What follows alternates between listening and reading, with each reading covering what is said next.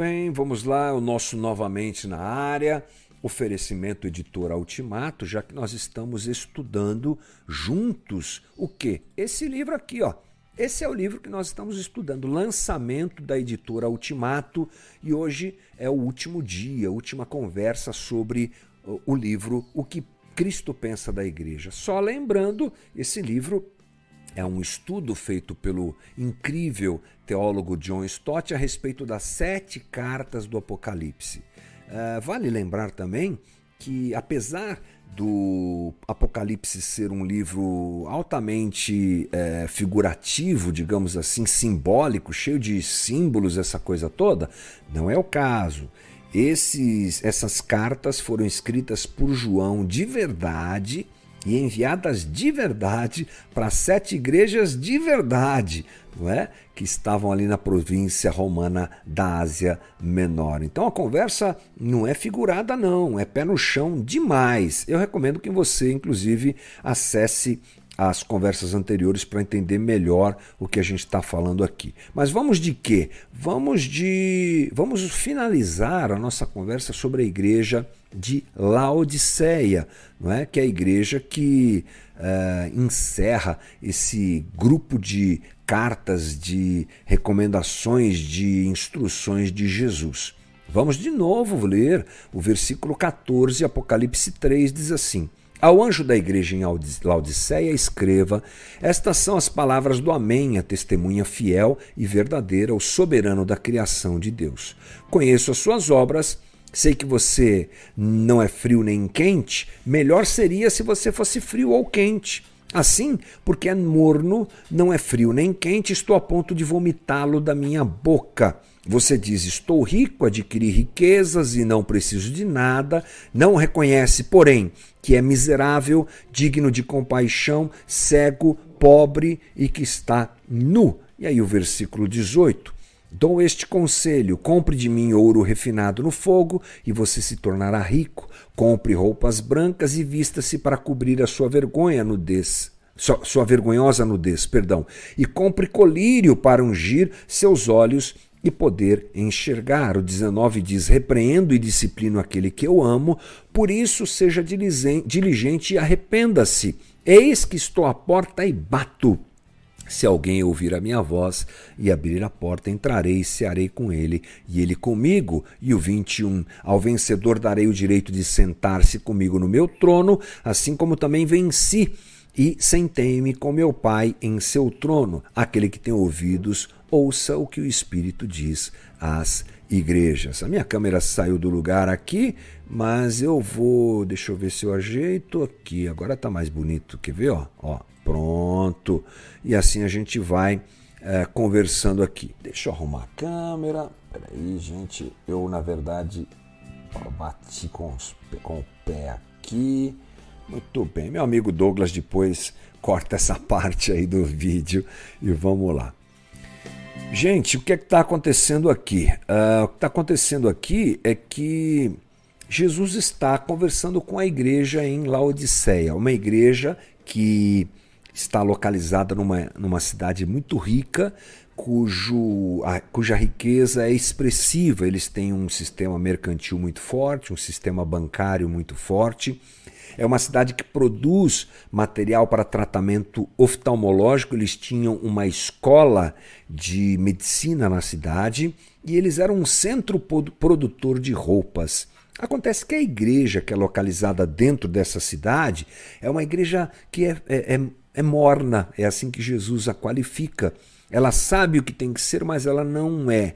E ela acabou adquirindo uh, os mesmos valores da sociedade uh, ao seu entorno. Ela achava, se achava rica, se achava bem vestida e tudo mais. E Jesus realmente manda pesado a verdade na, na carta que é escrita para a Laodiceia. E ele diz para eles: olha, mudem ele diz para eles: vocês estão se iludindo, vocês estão ah, absorvendo os mesmos valores dessa cultura e dessa sociedade que está em volta de vocês. E aí, nós encerramos a última live falando que Jesus dá um conselho para aquela igreja. E isso está no versículo 18. Deixa eu ver se eu coloco na tua tela de novo a, a parte aqui sobre. A, deixa eu achar aqui. Deixa eu ver aqui. Pronto, olha lá. Está na sua tela. E eu vou ler com você aqui o versículo 18 que diz: Dou este conselho, compre de mim ouro refinado no fogo e você se tornará rico. Compre roupas brancas e vista-se para cobrir a sua vergonhosa nudez e compre colírio para ungir os seus olhos e poder enxergar. Muito interessante. A gente chegou até a dizer que é, Jesus é tão respeitoso com a gente que ele não impõe nada, né? Ele chega dizendo: dou este conselho. Não há uma pressão, mas há cuidado e firmeza na sua colocação. Olha, o que eu estou falando é sério, mas eu dou um conselho para você. A decisão é sua, não é? Nós destacamos essa conversa. E aí, uh, qual é esse conselho? Esse conselho, sabe qual é? Compre de mim. Está na tua tela. Compre de mim. A pergunta que fica é que, é, que, que conversa é essa que Jesus está é, lançando sobre a igreja de Laodiceia? É, na verdade, era isso que aquela igreja deveria fazer para encontrar a sua suficiência em Cristo e não em si mesmo. Eles deveriam admitir a sua necessidade que só Cristo podia resolver. Por isso que ele diz: comprem de mim. E o que Cristo quer dizer com isso? Se a salvação não pode ser comprada, o que é que Jesus está dizendo? Porque a gente ouve, a gente lê uma, uma fala como essa, como assim comprar? Não é? E aí John Stott nos explica categoricamente o seguinte: ele, Jesus, está usando uma linguagem metafórica para falar com aqueles que sabiam tudo sobre comércio. Olha que genial isso, né, gente? O desejo de Jesus de se fazer entender é tão grande que ele usa essa linguagem de compre de mim. Por quê? Porque eles eram especialistas em comprar, em vender, em negociar. Esse era o dia a dia daquela cidade. E os membros daquela igreja com certeza também tinham comércios, tinham negócios e aí por diante. Então Jesus fala com eles porque eles sabiam tudo sobre isso. Como se Jesus estivesse dizendo: Eu os aconselho, abandonem os seus antigos fornecedores. Olha que incrível, gente. E, comp e comprem só de mim. Parem de confiar nessa estrutura que vocês têm ao redor de vocês, porque ela é falha, ela é limitada. Eu tenho o que vocês precisam. E aí o versículo 18 ressalta isso: que a pobreza deles uh, só seria resolvida em Cristo. Eles não deveriam mais confiar nos seus bancos, na sua oftalmologia ou nas suas fábricas de roupa. Lembra que nós conversamos sobre isso a última live, né? Era sobre isso que eles colocavam a sua confiança. Só ele, Jesus, pode acabar de verdade com a sua pobreza. Só ele, Jesus, pode efetivamente encobrir seus pecados e vergonhas, e só ele pode dar efetivamente vida uh, abundante. Então, esse é o conselho de Jesus. Bem, e aí, para que isso aconteça, ele coloca duas condições necessárias para aquela igreja. E elas estão aqui no versículo 19. Repreendo e disciplino aqueles que eu amo, por isso seja diligente e arrependa-se. Opa!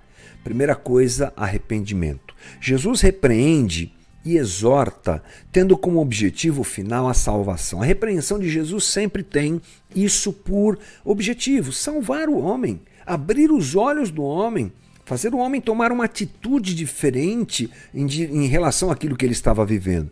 Arrepender-se no grego, na, no termo grego, John Stott nos diz, acontece de um modo, a forma como a palavra é escrita, acontece de uma vez, de uma forma irrevogável e é necessário que continue vivendo essa, essa realidade. Então, quando o João escreve, ele usa um, uma composição da palavra no grego. O grego, nesse aspecto, é fantástico, né? O português não chega perto nesse sentido. Quando João usa a palavra arrependa-se no grego, ela tem essa, essa conotação. É de uma vez, muda de, mude de uma vez por todas a sua atitude, ok? É, Faça isso de modo irrevogável, não volte atrás e continue vivendo isso daqui para frente. Não é? Essa é a, a fala de Jesus. Assim acontece conosco, diz John Stott. Devemos renunciar à vida de fácil complacência. Essa autossuficiência presunçosa não é apropriada, diz John Stott, para quem carrega o nome de Cristo. Mude, arrependa-se. Você sabe o que é que você tem que fazer. Como era o caso daqueles homens e mulheres em Laodiceia, faça seja diligente e se arrependa. O segundo passo que Jesus nos mostra, que o texto nos mostra, está no versículo 20 que é: Eis que estou à porta e bato. Se alguém ouvir a minha voz e abrir a porta, entrarei e cearei com ele e ele comigo. John Stott diz que é o passo da fé. Trata-se de um apelo pessoal dirigido a, casa, a cada participante daquela igreja, dizendo: Eu estou à porta, eu estou batendo, abra para que eu entre. Nosso coração ou nossa alma, diz John Stott, são comparados a uma morada. Né? Essa é frequente, a gente tem essa, essa metáfora bíblica frequentemente. Nós somos chamados de templos do Espírito Santo. Deus vem habitar em nós, não é? E nós gostamos de cuidar do que é nosso e queremos cuidar da nossa vida. Mas Jesus está à porta e bate e ele deseja entrar. Ele deseja assumir o seu lugar na nossa vida. Se Jesus entrar na nossa vida, ah, coisas vão acontecer. E aí, o que John Stott ressalta é essa mudança que acontece conosco, de indigentes para príncipes. É interessante isso, né? Ele nos purifica, ele nos veste, ele vem cear conosco. É uma imagem, diz John Stott, a respeito das alegrias da vida cristã. Jesus vem cear conosco e isso é especial. A ceia do Senhor, inclusive o sacramento que nós realizamos, é, expressa essa relação visível, de maneira visível. Então, é, é preciso ter fé para abrir o coração, deixar Jesus entrar e tomar conta daquilo que a gente quer tomar conta, que é a nossa própria vida. Ontem eu ainda conversando com uma pessoa muito querida para quem eu mando um abraço, meu amigo Tom, estava conversando sobre isso. Como é difícil a gente deixar Jesus reinar na vida da gente. Porque a gente quer coordenar tudo. A gente quer, ter controle sobre tudo. A gente quer mandar em tudo. É? E Jesus está nos convidando, entregue a sua vida, arrependa-se, pare de se comportar como alguém que é cristão nominal não é? Aprofunde-se na sua relação comigo. Eu estou batendo a porta. Deixa eu entrar e cuidar da sua vida. Isso é bem desafiador para a gente, que Jesus nos ajude, não é? Agora, Jesus oferece coisas. É interessante o destaque que John Stott dá também. Como as demais cartas, a carta de Laodiceia apresenta promessas. Essas promessas estão é, no 21. Diz John Stott: Olha só, ao vencedor darei o direito de sentar-se comigo em meu trono. Assim como eu também venci e sentei-me com meu pai em seu trono. É forte isso, né, gente? É bem forte. Então vamos lá. John Stott diz o seguinte: aquele que dá ouvidos e atende e obedece à mensagem de Cristo é, tem realmente um, algo a receber. Trata-se de algo maior do que citado anteriormente, porque em cada carta ele apresenta promessas. Jesus, através das cartas que João escreve, apresenta promessas para quem é vencedor, para quem se comporta e decide viver como Jesus deseja. Não é? E quem se permite ser transformado como Jesus deseja. Aqui nós temos uma premiação diferente, gente. Sabe qual é? O trono. Um trono é muito forte isso. O John Stott até ressalta isso, né? O trono, que é um símbolo de conquista e de autoridade. E aí ele lembra que os discípulos receberam uma promessa de sentar-se com ele no trono e ajudando e, e, e, seriam participantes na coordenação das doze tribos. Né? Isso está lá em Mateus 19, 28. Então, ele diz, John Stott, que essa promessa aos, aos apóstolos é transmitida aos discípulos de Cristo. Ou seja, no novo mundo, na eternidade, no tempo em que tudo será restaurado por Deus, o cristão vencedor de alguma forma vai receber honra.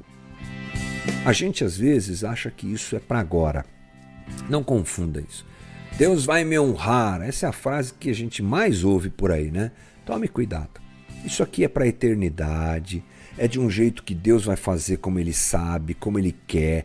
Não vai envolver orgulho, não vai envolver prepotência, não vai envolver humilhação do outro, porque nós estaremos numa dimensão plena de presença de Deus, essas coisas não farão parte da, da gente, porque seremos renovados e restaurados é, corporealmente, mentalmente, espiritualmente, não é?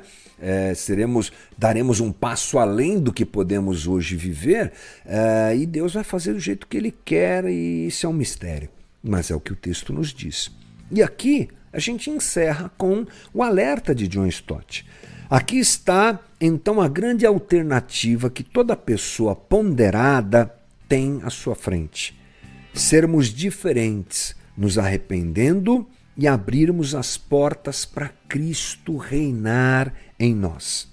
E aí no versículo 22, ele diz o seguinte: deixa eu colocar na sua tela o 22, está ali já, né? Olha lá. Aquele que tem ouvidos, ouça o que o Espírito diz às igrejas. John Stott termina basicamente o seu livro dizendo: essas palavras são repetidas no final de toda a carta. É verdade, todas as cartas recebem essa palavra no final, as sete cartas do Apocalipse, é claro. Elas resumem algo que Jesus disse em todo o seu ministério público, ou seja, é importante ouvirmos a voz de Jesus. Gente, o mais importante dessa série de conversas é nós percebermos o seguinte: primeiro, quem narra isso é João, e quem recebe a palavra para escrever tudo que escreve é João. Mas essas palavras são de Jesus, porque toda a carta começa: escreva isso. Escreva isso. Jesus está mandando o seu recado à igreja. São palavras do próprio Jesus elas são cheias de elogios e de reconhecimento do esforço daquelas respectivas igrejas, mas também elas carregam exortação, não é? Cobrança, porque Jesus quer que a sua igreja ande como ele deseja. E cada uma delas apresenta dificuldades e problemas que são uh, exortados por Jesus. Isso serve para nós, como nós estamos vivendo a nossa vida, como a nossa comunidade está andando, como é que nós estamos vivendo o Evangelho de Cristo. E uh, as palavras de Jesus para aquelas igrejas há dois mil anos atrás precisam ocupar espaço na vida de cada um de nós. Foi muito legal essa conversa, espero que tenha sido edificante para você e logo logo a gente entra em outra série, outra conversa, outro papo aqui no novamente. Lembrando que essa série de conversas aqui sobre esse livro é um oferecimento da editora Ultimato, que nos ajudou enviando material para nós fazermos essa live bacana aqui. E é isso aí. Esse foi o nosso novamente de hoje. Obrigado.